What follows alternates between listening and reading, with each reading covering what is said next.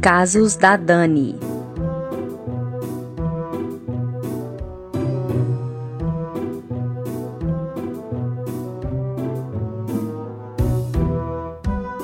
Oi, gente, eu sou a Dani Pacheco e este é o meu podcast Casos da Dani. No episódio de hoje eu vou contar algumas experiências minhas no exterior, por isso que ele chama Micos no exterior. Afinal, quem nunca pagou um mico em uma viagem, né? Imagine eu, né, que sou a rainha dos micos. Eu separei três casos para você hoje. É, o último não é, não é, muito longo, mas os dois primeiros tem, tem é, um pouquinho mais, são um pouquinho mais, um pouquinho mais longos.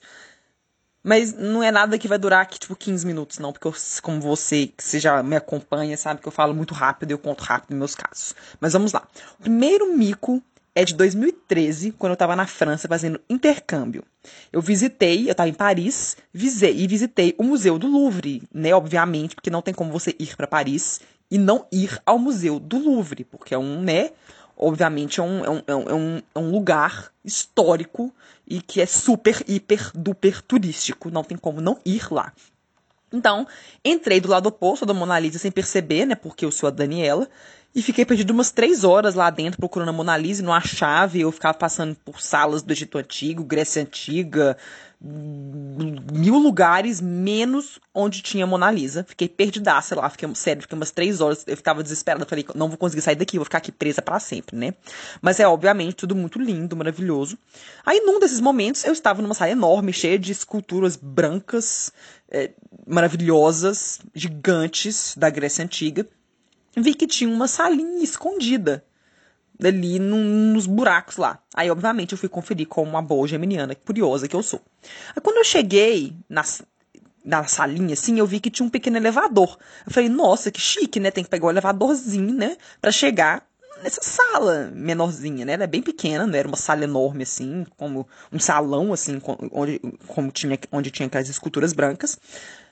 Aí eu falei, ah, que chique, né? Aí eu apertei os, entrei lá, abri a portinha, apertei os botões. Depois de meia hora eu cheguei nessa linha, porque o elevador era muito lento. Aí eu fiz, cheguei, abri a portinha, entrei na salinha e vi lá, tinha umas coisas lá que eu não lembro mais de que que era, se era Mesopotâmia, sei lá o que que era. Aí eu olhei as antiguidades ali, fui sair. Só que quando eu saí, eu vi que cheguei de boa no mesmo lugar onde eu desci do elevador, ou seja, eu podia ter ido por lá, da, entrado por ali, que não não teria tido necessidade de usar o elevador. Aí eu falei assim, né, pra que que teria aquele elevador se tinha um outro acesso, né? Aí que eu entendi, o elevador era para deficiente, sabe? Deficiente, pessoa que tem cadeira de roda, sei lá. Entra no elevadorzinho ele desce, porque esses elevadores costumam ser lentos, né, de para deficiente, né, em ônibus também eles são lentos, podia ser mais rápido, né? Fica aí a observação para as pessoas que fazem esses elevadores. Aí, tá, né? Aí eu vi que era pra deficiente. Aí a sorte é que eu tava completamente sozinha naquele lugar, ninguém viu. Provavelmente só as únicas pessoas que viram foram as pessoas que devem ficar naquela sala de seguranças que tem mil câmeras. Aí deve ter visto o que, que essa menina tá fazendo, né? Tipo assim, que retardada mental. Devem ter pensado isso. Mas é isso, esse é o primeiro caso meu em Paris, que eu tinha que pegar o mico na cidade mais linda do mundo, né? Mas enfim, vamos lá. O outro mico que eu paguei foi em Barcelona, que é outra cidade maravilhosa, segunda cidade mais linda do mundo. Eu estava com um amigo passeando pela cidade e um belo dia eu vi que eu estava menstruada. Eu achei estranho porque eu estava tomando pílula, não era para eu fazer, ficar menstruada, mas eu não podia fazer nada a respeito, né? Eu falei, vou ter que ir numa farmácia comprar absorvente. Aí meu amigo fomos lá andando na cidade, achamos uma, uma, uma farmácia lá bonitinha, entramos para comprar absorvente. Aí uma moça atendeu a gente, olá, que tal, né? Como, como pode ajudá-los, né? Aí ela pergunta, aí, né, enfim, eu, só que eu não sabia como que falava absorvente. Eu fui para lá sem saber como é que falava absorvente, a gente tava com internet. Aí eu falei, vou ter que descrever para ela a minha necessidade, né, como é que eu vou, vou ter que descrever para ela que eu preciso de absorvente sem falar a palavra absorvente em espanhol. Aí eu falei para ela, ó, não sei como decir, pero necessito de uma coisa que solamente as mulheres usam quando sangram. Tive que falar assim, né? Que é uma coisa que eu, a coisa que eu preciso é algo que só as mulheres usam né, quando sangram. a moça, tipo, parece que ela levou um susto com a minha descrição e começou a rir. Aí ela disse, ah, compressa. Aí eu, ah, compressa, que é absorvente em espanhol. Aí meu amigo lá, tipo, morreu de rir também, óbvio.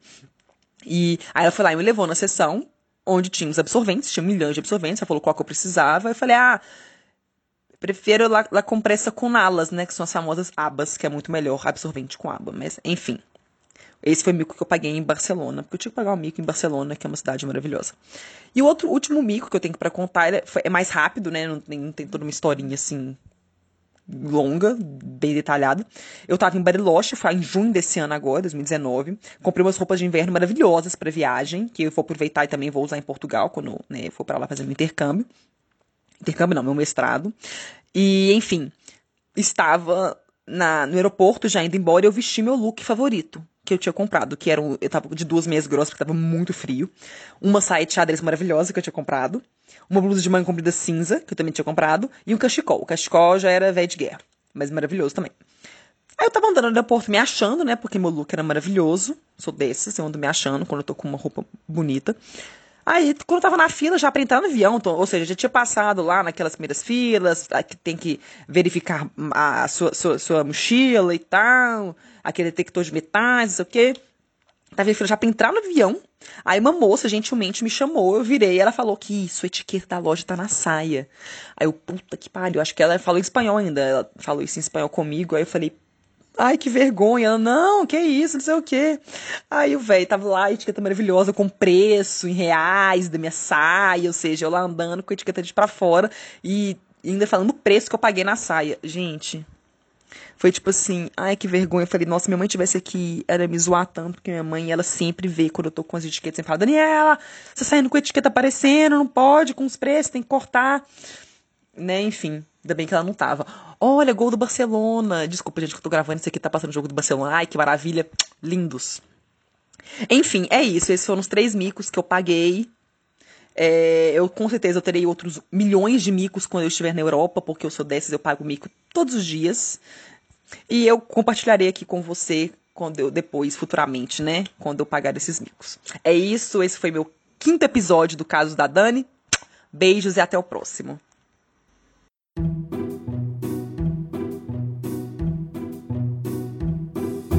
Até a próxima!